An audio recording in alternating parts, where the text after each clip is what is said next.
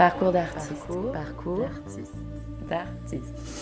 Metteuse en scène, Émilie Rousset puise la matière vive de ses spectacles dans les archives, dans les paroles des autres, cueillies au gré de ses rencontres ou de ses investigations.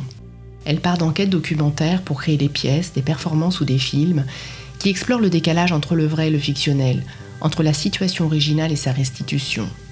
Par ces dispositifs inventifs qui rejouent autant qu'ils déjouent le réel, elle questionne le spectateur quant à ce qu'il voit ou croit voir et ouvre de petites failles au creux des évidences. Se révèle ainsi, au fil de ses recherches théâtrales, une passionnante réflexion sur le langage et la communication, sur la fabrication de notre vision du monde.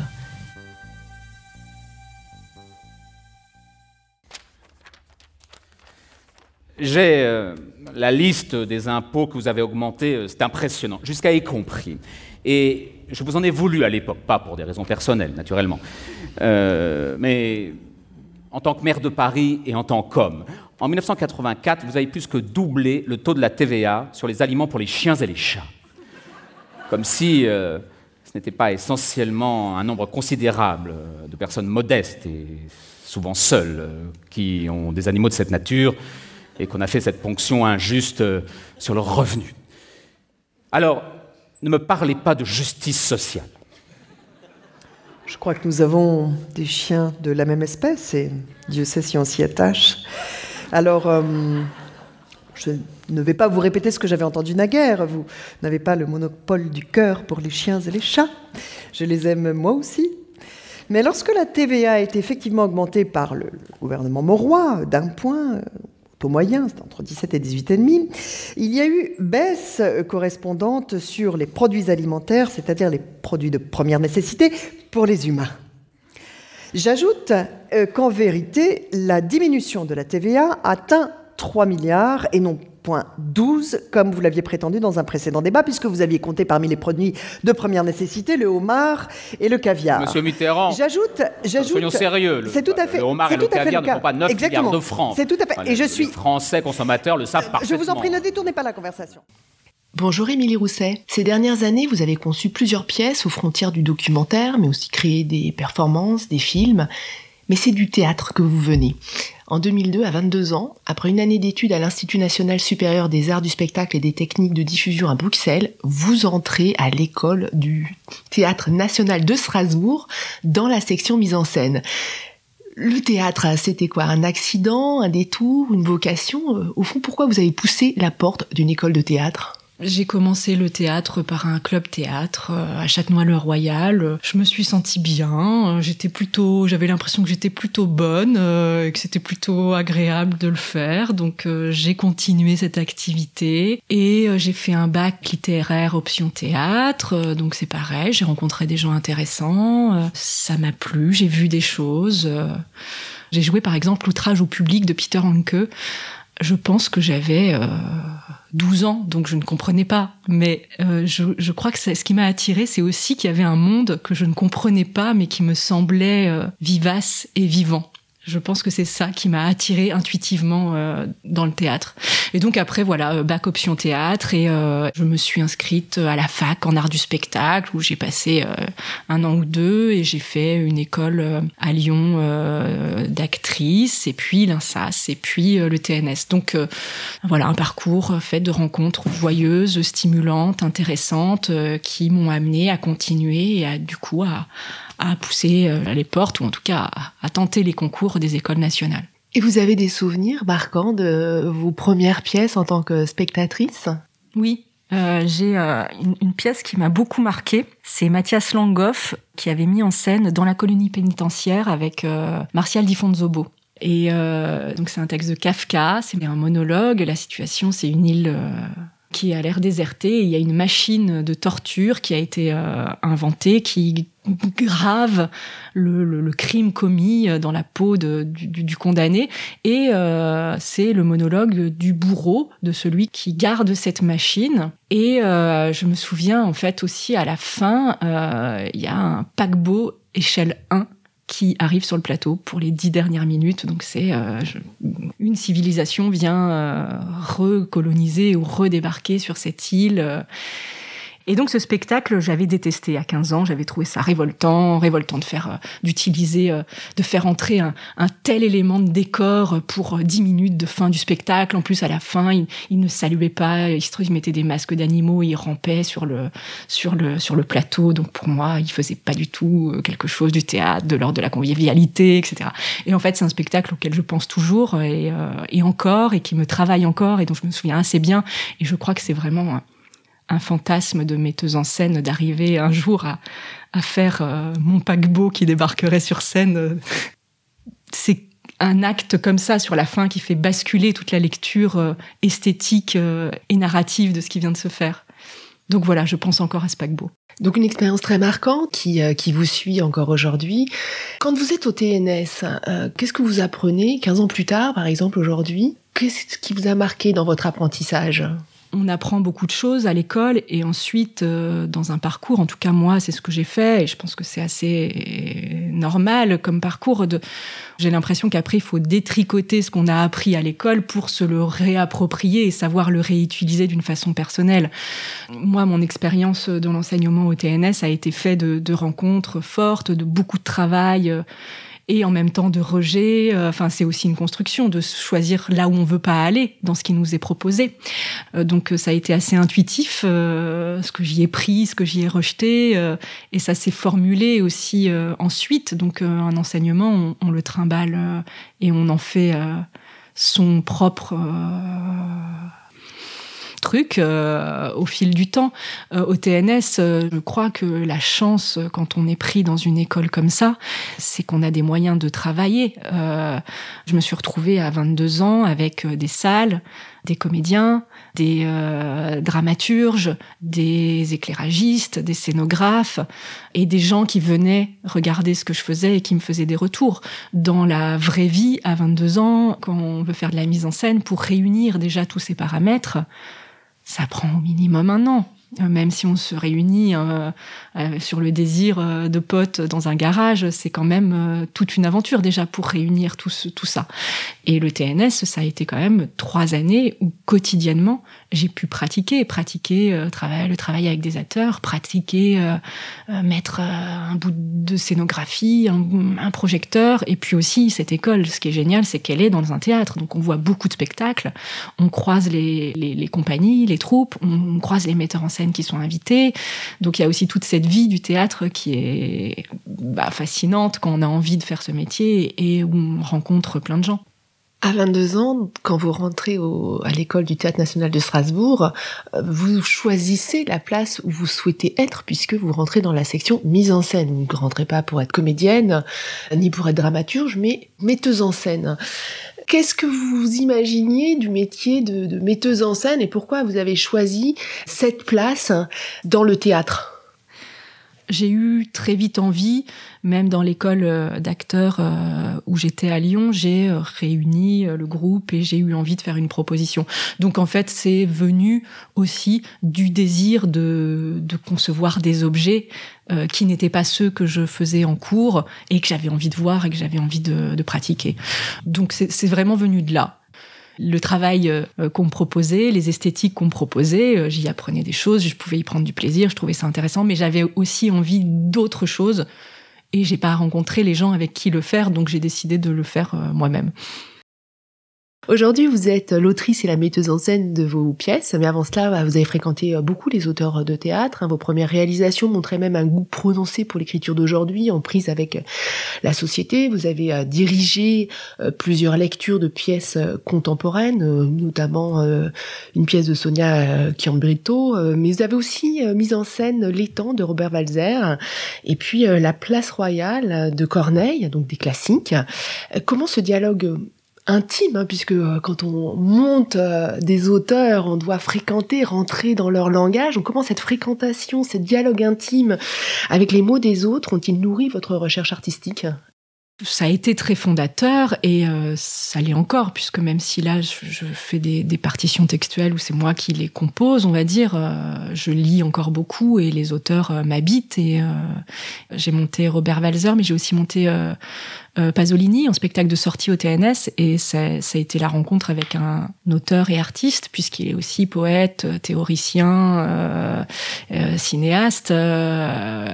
Pierre Paolo Pasolini euh, m'habite encore pour sa pensée euh, de ce qu'on peut nommer politique au théâtre. Ce que moi j'en retiens, par exemple, c'est il nomme beaucoup le fait qu'on doit déjà voir en soi quelles sont les, discordances, les désaccords et, les, euh, et là où on n'est pas euh, complètement euh, unique dans une pensée politique, là où ça frotte, là où on n'est pas toujours en accord avec nos idéaux et c'est ce qu'on doit guetter, ce qu'on doit mettre en question. C'est-à-dire qu'on ne doit pas forcément décrire un jugement du monde, mais déjà interroger aussi ce qu'on pense et comment on se débrouille et comment on tisse avec les idées qu'on a envie de déployer et de dire ça m'a beaucoup appris de côtoyer la pensée de Pasolini, euh, qui est complexe, parfois contradictoire. J'ai beaucoup aimé aussi euh, monter cet auteur parce que j'avais euh, son cinéma, j'avais ses écrits politiques, et je trouve ça intéressant de plonger dans une pensée et dans une intelligence. Robert Walzer, c'est pareil, c'est vraiment un auteur très singulier qui qui déploie une écriture très personnelle et absolument fascinante. Et c'est une façon de rentrer dans une psyché et dans une vision du monde. Ces auteurs m'habitent vraiment et euh, sont des points d'ancrage dans mon propre travail. Euh, et les auteurs que je lis euh, aujourd'hui, même si je ne les monte pas, ont la même fonction dans, dans, ma façon de réfléchir. J'ai travaillé aussi avec des auteurs vivants, Sonia Chiambretto, j'aime beaucoup ce qu'elle fait. J'ai travaillé avec Anne Cavala, qui est une autrice qui vient plutôt des arts plastiques et de la poésie. J'ai beaucoup appris et je continue d'apprendre de, de leur de leur travail et je continue de lire, bien sûr.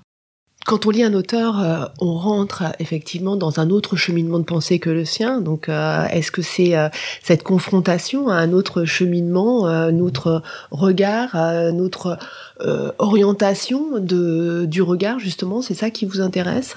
Oui, ça m'intéresse de, rencontrer une pensée intellectuelle et esthétique aussi, et de voir comment ces pensées se composent sur une page avec des mots, quelle est la démarche j'utilise vraiment des, choses d'écriture comme le cut-up qui ont été théorisées et, faites par d'autres. Donc, euh, euh, j'ai besoin Émilie Rousset, assez vite, finalement, vous passez quand même à votre propre euh, écriture.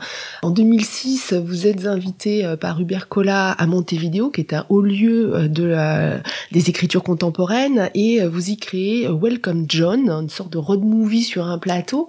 C'était votre acte, votre acte fondateur. Comment s'est fait ce, ce passage à l'acte d'écriture pour vous? Welcome John, c'est la première fois effectivement que j'écris.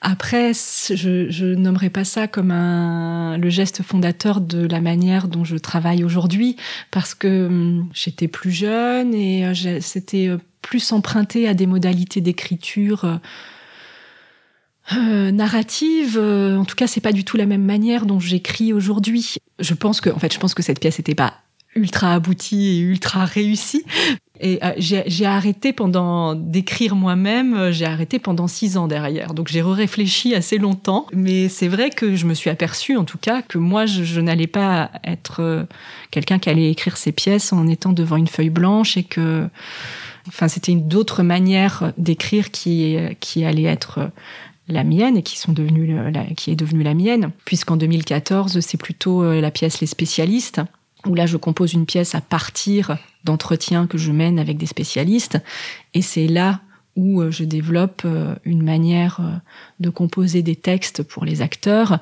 qui est plutôt issue du montage de documents que moi je vais récolter ou d'archives existantes.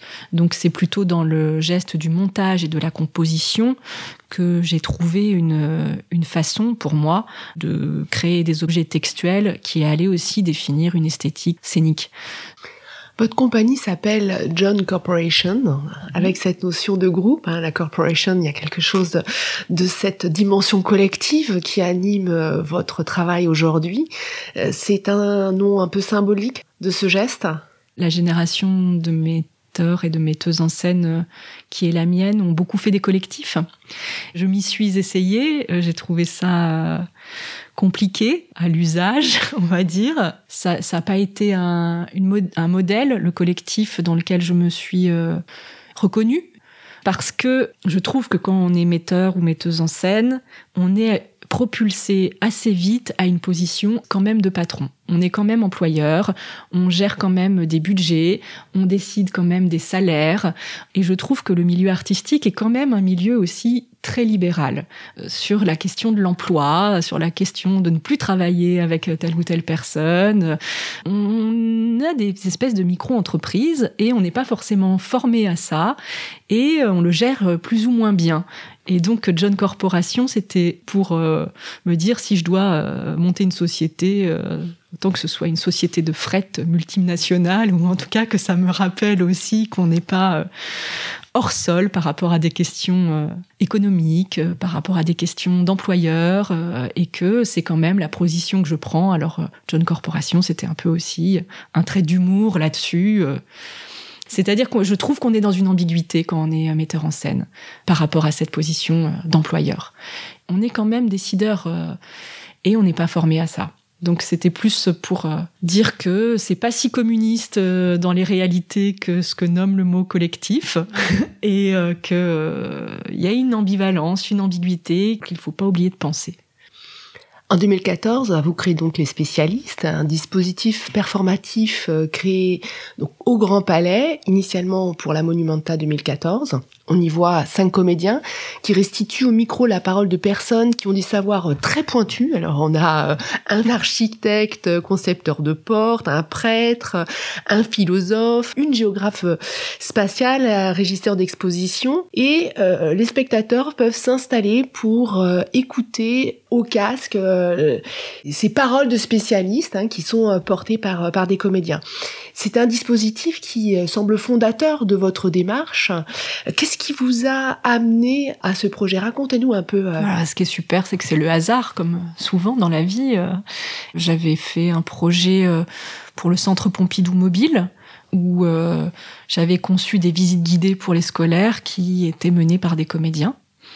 La personne qui ensuite a été nommée au musée nationaux avait vu ce projet, avait beaucoup aimé et du coup avait vu d'autres choses de mon travail et m'a invité à concevoir une performance pour euh, l'expo Monumenta euh, Kabakov au sein du Grand Palais. Donc euh, je me suis retrouvée avec cette invitation qui était inattendue et très chouette et en même temps avec ce lieu, comment on fait du théâtre dans le Grand Palais et comment on fait du théâtre aussi euh, pour un public qui vient voir euh, l'expo Monumenta euh, des Kabakov.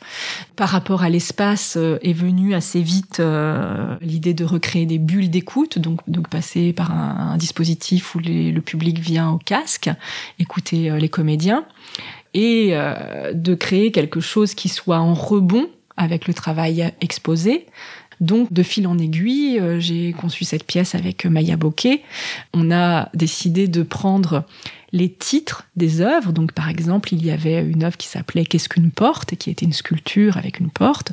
Et nous, on a été euh, interviewé un architecte spécialiste de portes à qui on a demandé Qu'est-ce qu'une porte.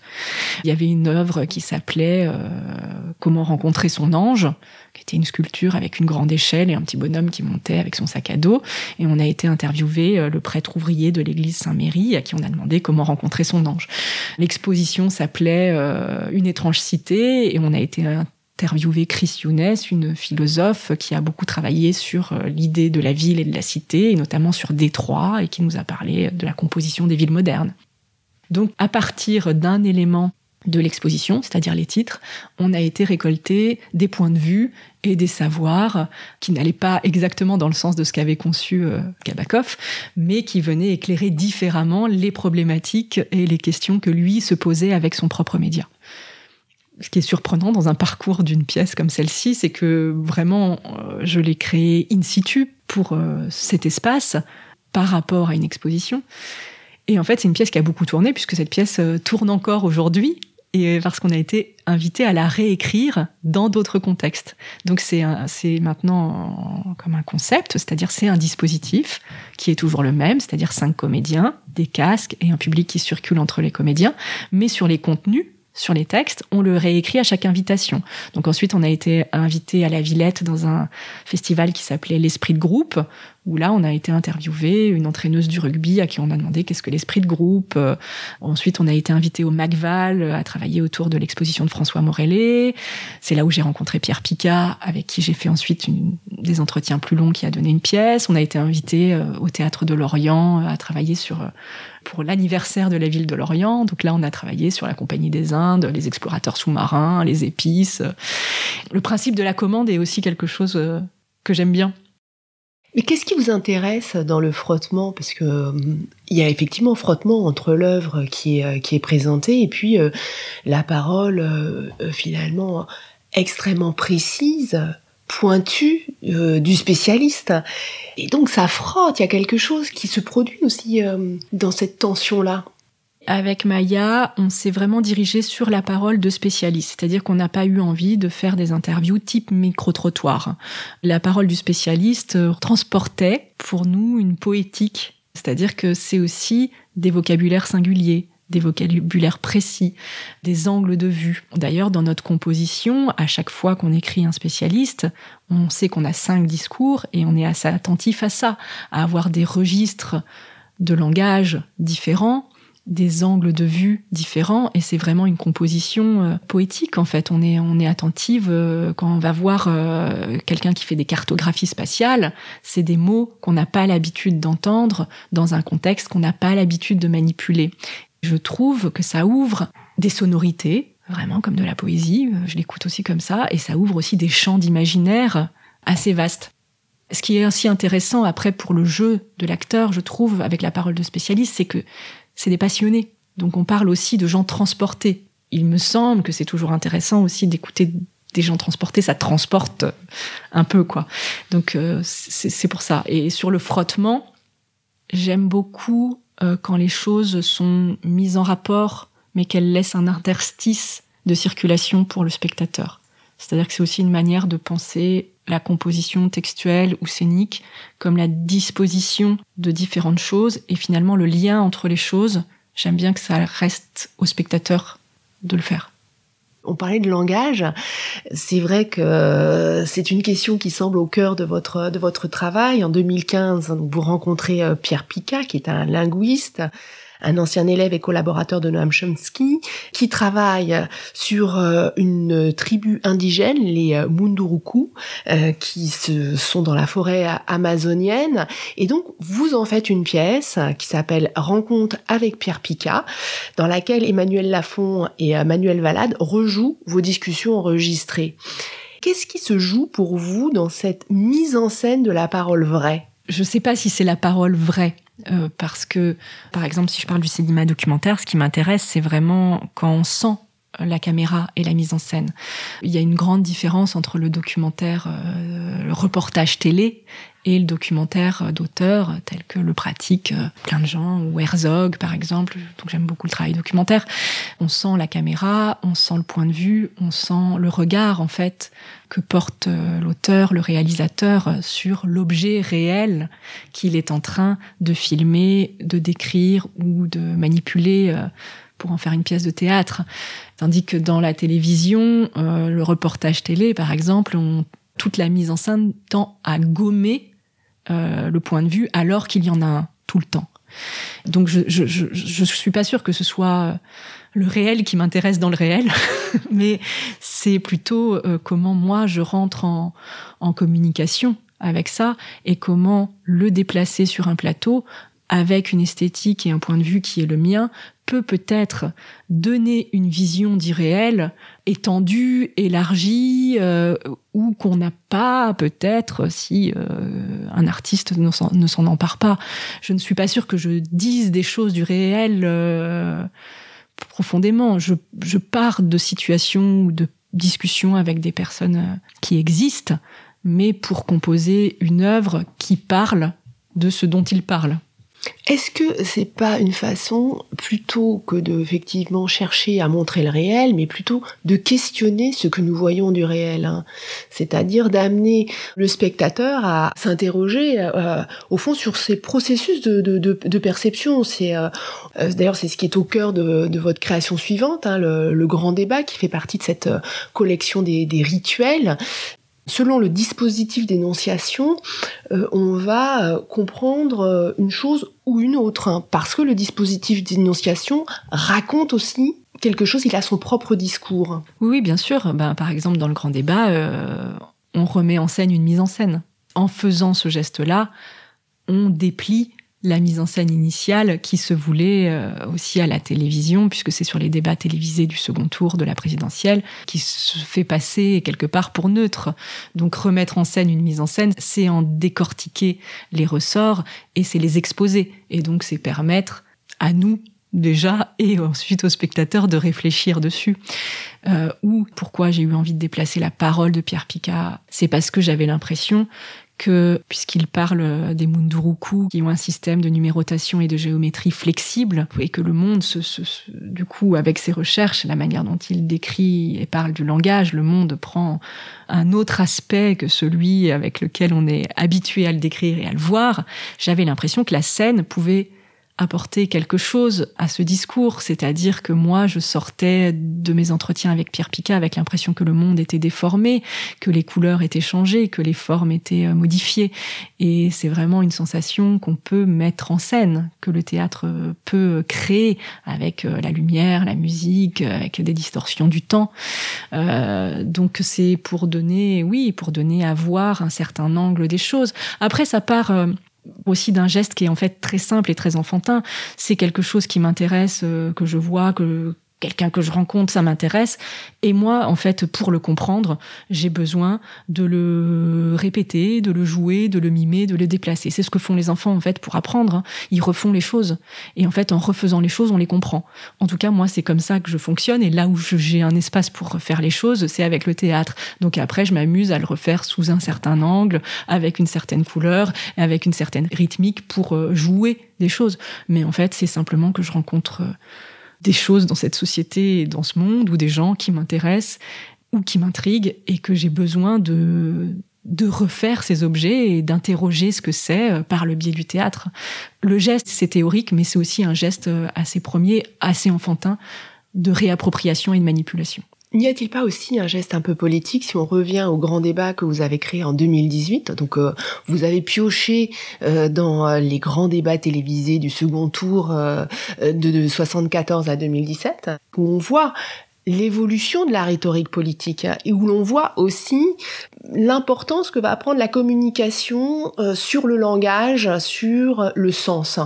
Et il me semble que il y a aussi une réflexion oui, politique vous parliez de Pasolini tout à l'heure, euh, de la façon dont il vous avait marqué, euh, mais là, moi, je retrouve un écho euh, dans cette préoccupation. Même rencontre avec Pierre Picard, ce qui m'a intéressé dans, dans le discours de Pierre Picard, c'est que c'est une vision du monde où il y a une idée politique derrière, c'est-à-dire que quand Pierre Picard dit les Munduruku et nous, fonctionnons de la même manière, notre langage est structuré de la même manière, puisque en français, on passe aussi sans arrêt d'un système exact à un système approximatif.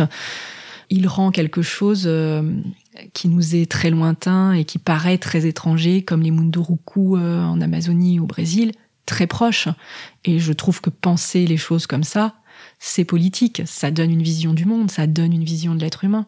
Et euh, continuer à travailler sur les mécanismes et les rituels de la démocratie, comme on a continué avec Louise Aymon dans le spectacle Rituel 4, le grand débat. C'est politique, mais c'est politique parce que euh, ça vient aussi simplement, euh, Louise et moi, on discute souvent euh, de politique, de, de ce qu'on lit, de ce qu'on voit, de ce à quoi on assiste, et on a un, une nécessité à un moment donné de se réapproprier ces codes-là pour pouvoir les interroger et y réfléchir avec nos, nos médiums, nos médias. J'ai l'impression que ces, œuvres sont politiques, mais parce qu'on vit dans un monde euh, qui est le nôtre et où la politique est présente. Donc on compose et on essaie de travailler et de réfléchir sur ce qui nous entoure. Mais vous le faites à travers un geste artistique qui non pas va délivrer un message, va donner votre point de vue, mais pour moi c'est un, un dispositif qui va créer du questionnement. Euh, c'est ça être euh, un artiste engagé, un artiste politique, recréer du questionnement, là où au contraire tout euh, concourt à, lisser et à empêcher de se questionner. Oui, je crois que ce qui est important, c'est de faire confiance aux intelligences collectives et individuelles, et que si l'espace du théâtre peut être un espace politique, c'est parce qu'il est un espace de réflexion, en tout cas, moi, ce que j'essaie de mettre en place, c'est ça. Et donc, ça ne peut pas se faire si j'ai un discours surplombant de metteur en scène qui veut donner euh, forcément euh, une direction à la pensée. Après, ça ne veut pas dire que c'est pas réfléchi et que ça ne se base et que les dispositifs concrets ne se basent pas sur des idées et des réflexions euh, fournies. Par exemple, avec Louise, c'est vraiment l'idée de se réapproprier la mise en scène de la télévision qui a donné lieu à un type d'exercice euh, politique et un type de parole démocratique. Donc, si on reparle de quelle est cette mise en scène, on re-questionne quel est le discours. Donc je pense qu'on développe une idée dans cette mise en scène et un point de vue.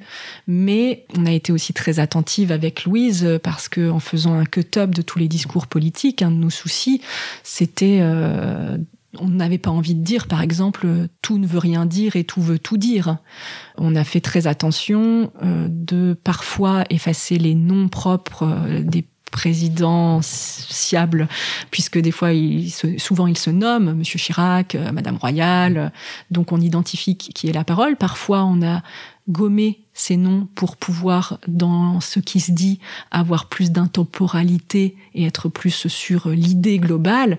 Et parfois, on a laissé ça et c'était très important qu'on sache qui le dit parce que si c'est Madame Le Pen qui dit ça ou si c'est euh, quelqu'un d'autre, ça ne recouvre pas le même sens et ça ne transporte pas les mêmes choses.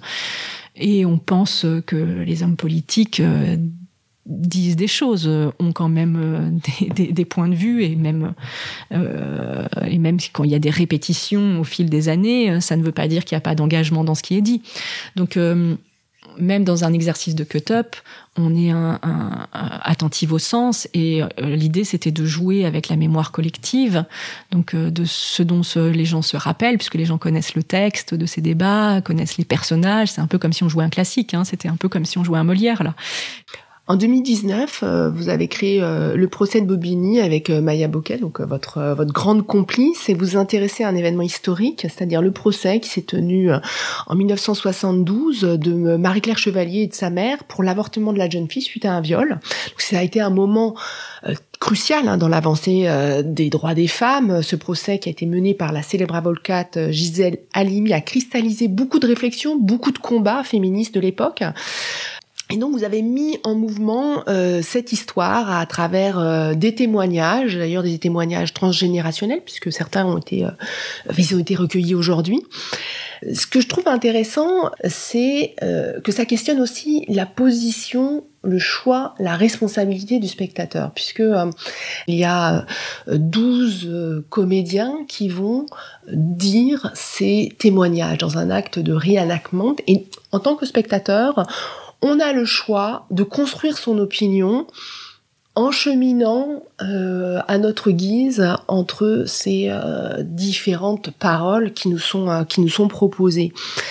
Cette question de la responsabilité du, spectateur, du, dialogue avec le spectateur, elle est posée ici de façon nouvelle dans votre travail. Oui, le dispositif pousse un peu plus loin ce qu'on nommait juste avant. Euh, c'est-à-dire que là, l'espace laissé pour le spectateur par la mise en scène est d'autant plus grand qu'il peut choisir euh, ce qu'il a envie d'écouter. Les gens ont même l'espace de parler entre eux, entre les différents postes d'écoute, dans les petits moments d'interstice et d'attente. Et c'est quelque chose que j'aime beaucoup, par exemple, ça. Moi, je peux passer et écouter un peu ce que les gens se racontent. Ils se disent, ah, j'ai écouté là-bas, vas-y, c'est vraiment intéressant. Ça, j'ai pas compris. Euh, lui, ça m'a énervé. Le spectateur euh, construit son parcours euh, dans la pièce, peut même être en dialogue pendant le spectacle sur ce qu'il est en train de, de composer et de vivre.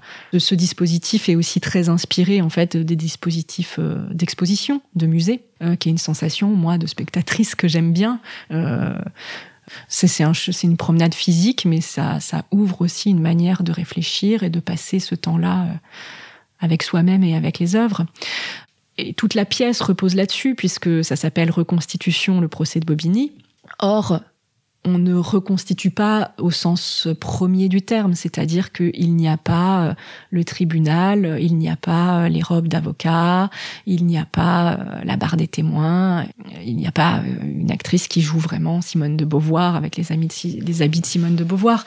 L'idée qu'on avait avec Maya, c'était que cette reconstitution devait être mentale, c'est-à-dire que chacun de chaque spectateur devait ressortir avec une idée un imaginaire de ce qu'avait été ce procès.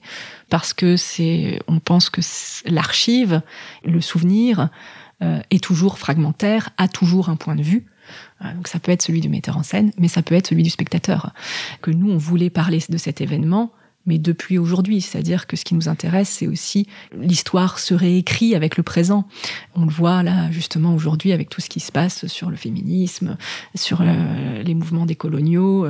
On réécrit l'histoire à partir du présent et c'est important de pouvoir le faire, de pouvoir sans cesse être dans une interrogation entre le présent et le passé. On voulait susciter ce genre de réflexion sur cet événement, c'est-à-dire comment l'archive de ce procès interroge ce qui se passe aujourd'hui dans les nouvelles vagues de féminisme et comment les nouvelles vagues de féminisme réinterrogent aussi ce qui s'est passé à l'époque.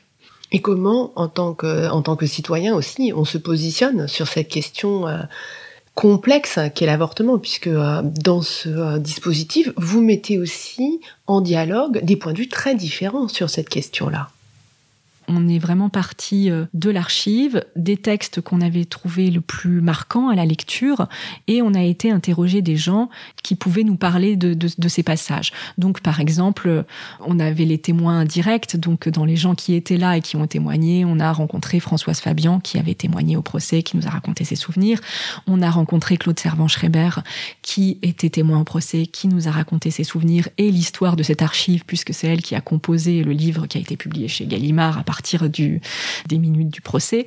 Mais on a aussi été interrogé, par exemple, on est parti du, témoignage de Simone de Beauvoir et on a été euh, interrogé Camille Froide-Vaumétrie, qui est une philosophe euh, qui n'était pas née euh, ou qui devait avoir deux ans à l'époque du procès et qui continue, elle, de réfléchir d'un point de vue philosophique et de l'histoire des idées sur les questions de féminisme.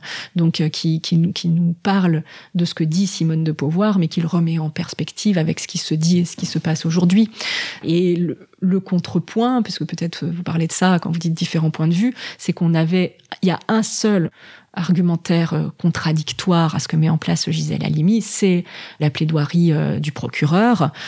On pensait que c'était important qu'il y ait ce point de vue-là aussi, puisque c'est là où est le débat. Euh, donc on a été interviewé un militant dit pro-life, mais que les militantes préfèrent appeler anti-choix, qui euh, s'oppositionne et qui a une, une association euh, qui remet en cause la loi, la loi Veil et qui pense que l'avortement, l'accès à l'avortement est n'est pas souhaitable pour la société.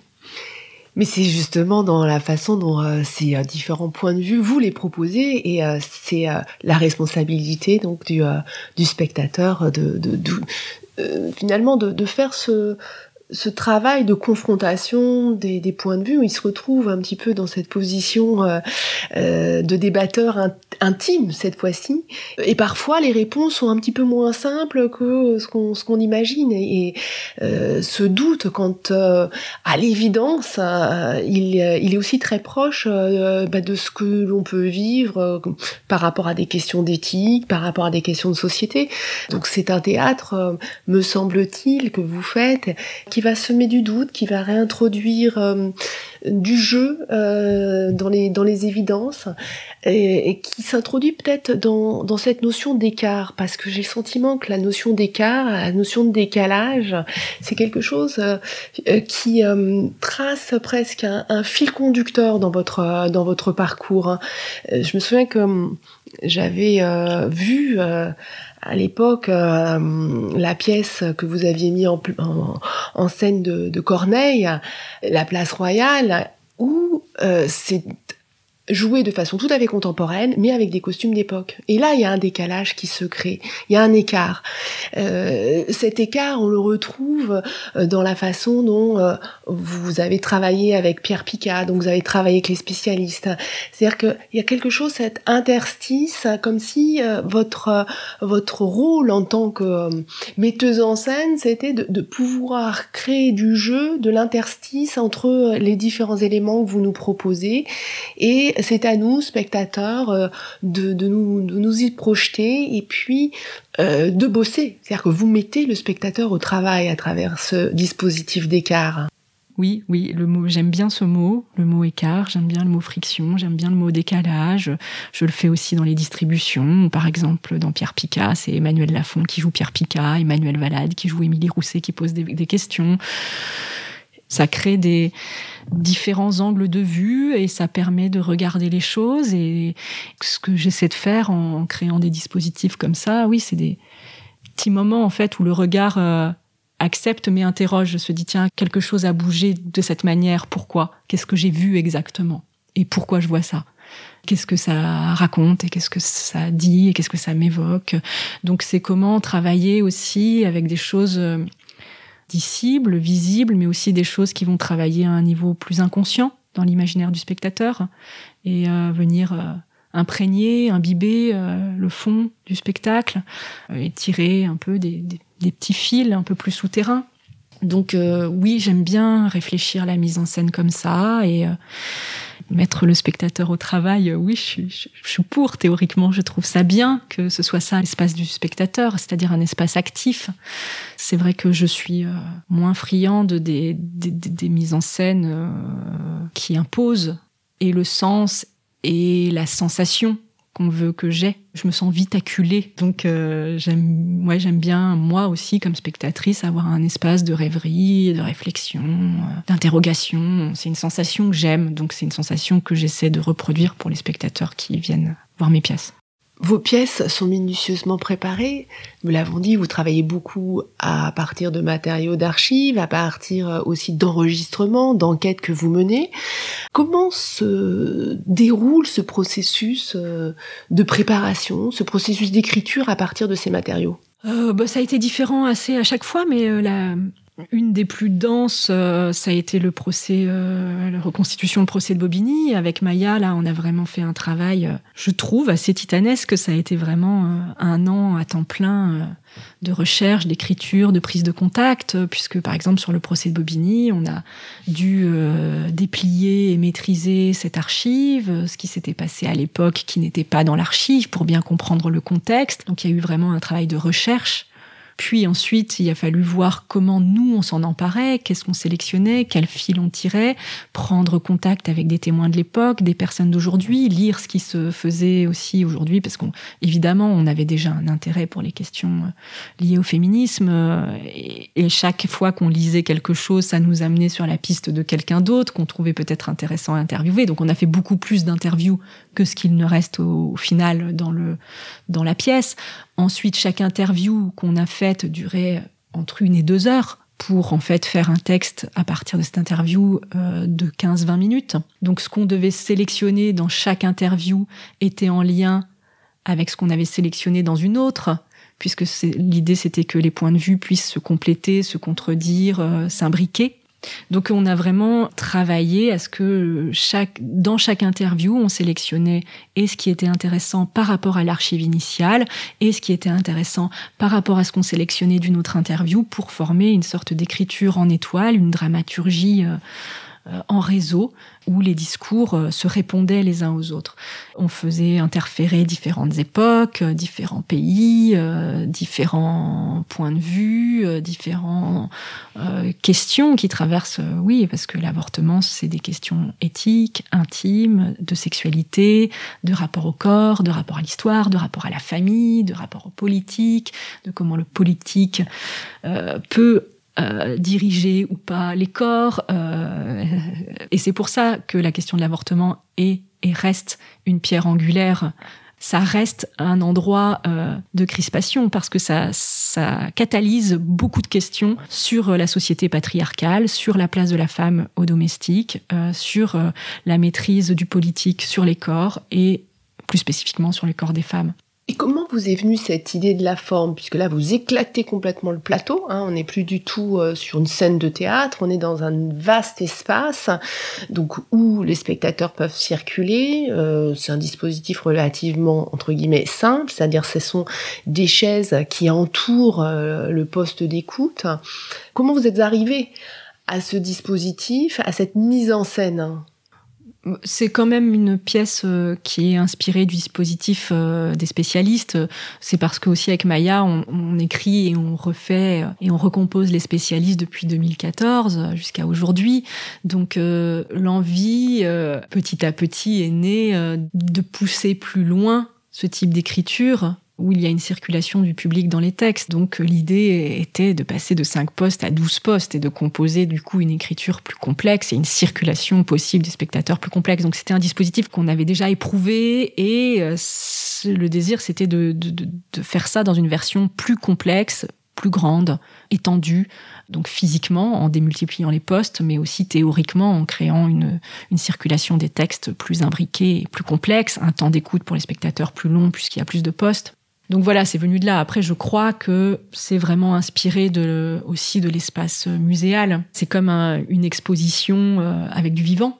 Après, c'est des dispositifs aussi que j'ai déjà pu voir dans la danse, par exemple. Euh, les chorégraphes ont fait ce type de, de propositions euh, dans les musées, peut-être plus que, que, le théâtre. Donc voilà, c'est voilà d'où ça vient.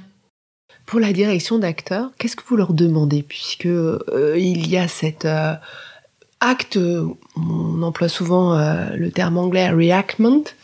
Qu'est-ce que ça nécessite comme travail euh, Moi, je me souviens euh, du duo dans le grand débat entre Emmanuel Lafont et Laurent Poitrenaud, qui sont deux grands comédiens très étonnants. Les comédiens ont le texte à l'oreillette. Le texte, c'est-à-dire que par exemple dans le grand débat, avec Louise Aymon, on a regardé tous les débats présidentiels, on a extrait les bandes son, donc ça a fait plus de 13 heures de rush, et ensuite c'est à partir des bandes son qu'on a fait un travail d'écriture, de montage, mais vraiment sur une bande de montage.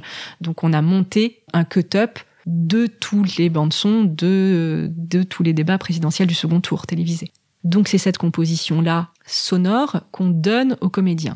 C'est ça qu'ils travaillent et pendant la représentation, ils ont euh, le texte à l'oreillette, c'est-à-dire cette bande son. C'est-à-dire qu'Emmanuel Lafont et euh, Laurent Poitrenaud ont dans l'oreille euh, la voix de Jacques Chirac, la voix de Sarkozy, la voix de Hollande, la voix de Ségolène Royal et la voix de Marine Le Pen. Donc là, par exemple, Laurent Poitrenaud, euh, euh, quand il parle de ce travail, emploie l'image du skieur qui fait du slalom. C'est-à-dire qu'il a travaillé, il connaît les portes, il connaît les virages et les tournants et comment il doit les prendre, mais il n'empêche qu'il doit les prendre à fond à l'heure à chaque fois qu'il fait la course. Emmanuel Lafont, elle parle de la bande-son comme un genre de, tuteur autour duquel elle joue. Donc des fois, elle s'en éloigne un peu dans le timing, elle y revient. Là, elle sait qu'elle doit vraiment suivre le tuteur parce que ça va très vite. Des fois, elle sait qu'elle a un petit espace. Donc voilà, ces acteurs sont en train de jouer avec un élément que le spectateur ne voit pas. Moi, ce que j'aime, c'est que ça donne aussi un type de présence euh, très particulier. C'est-à-dire que je trouve qu'on voit un acteur aussi en train de travailler quelque chose. Il est obligé de mettre son cerveau en disponibilité un petit peu comme euh, un traducteur instantané doit le faire. C'est-à-dire qu'il y a une forme d'écoute et d'action. Et le cerveau est capable de faire ça. Euh, c'est assez drôle de faire l'expérience, d'écouter et de redire. En fait, c'est aussi assez ludique de faire ça. Parce qu'on se laisse aussi euh, tirer par quelque chose. On n'est pas euh, moteur de tout. Il y a un moteur interne qui agit les comédiens. Après, euh, oui, c'est un travail euh, quand même euh, sur le texte, puisqu'il faut maîtriser extrêmement bien ce qui se dit, pourquoi ça se dit, les tournants, comment on fait vivre cette parole, puisque les comédiens sont là pour faire revivre cette parole au présent. Ils ne jouent pas l'archive à distance. Une des spécificités aussi dans le travail qu'on fait avec les acteurs, c'est qu'ils ne doivent pas reproduire musicalement le document. C'est-à-dire que je ne leur demande pas d'imiter la voix. Par exemple, c'était d'autant plus important dans le grand débat, puisque les imitations des hommes politiques, ça a déjà été fait, c'est tout le monde les connaît, et ça aurait complètement changé le sens. Et puis en plus, on n'aurait pas été bon nous à faire ça. Je veux dire, c'était pas ça qu'on voulait raconter. Donc au contraire, ils devaient euh, garder garder leur propre voix, ce qui était d'autant plus difficile dans cette pièce-là, parce que c'est des voix très fortes et qu'on connaît, avec des, des phrasés euh, très marqués aussi, quand c'est VGE dans les années 70 ou Mitterrand. Euh, c'est... Mais ce qui est intéressant, là encore, c'est une histoire de frottement, de friction et d'écart, c'est-à-dire que les comédiens doivent garder leur voix, mais en même temps, ils sont forcément habités et teintés de ce qu'ils sont en train d'entendre dans l'oreille. C'est physique, c'est, c'est obligé.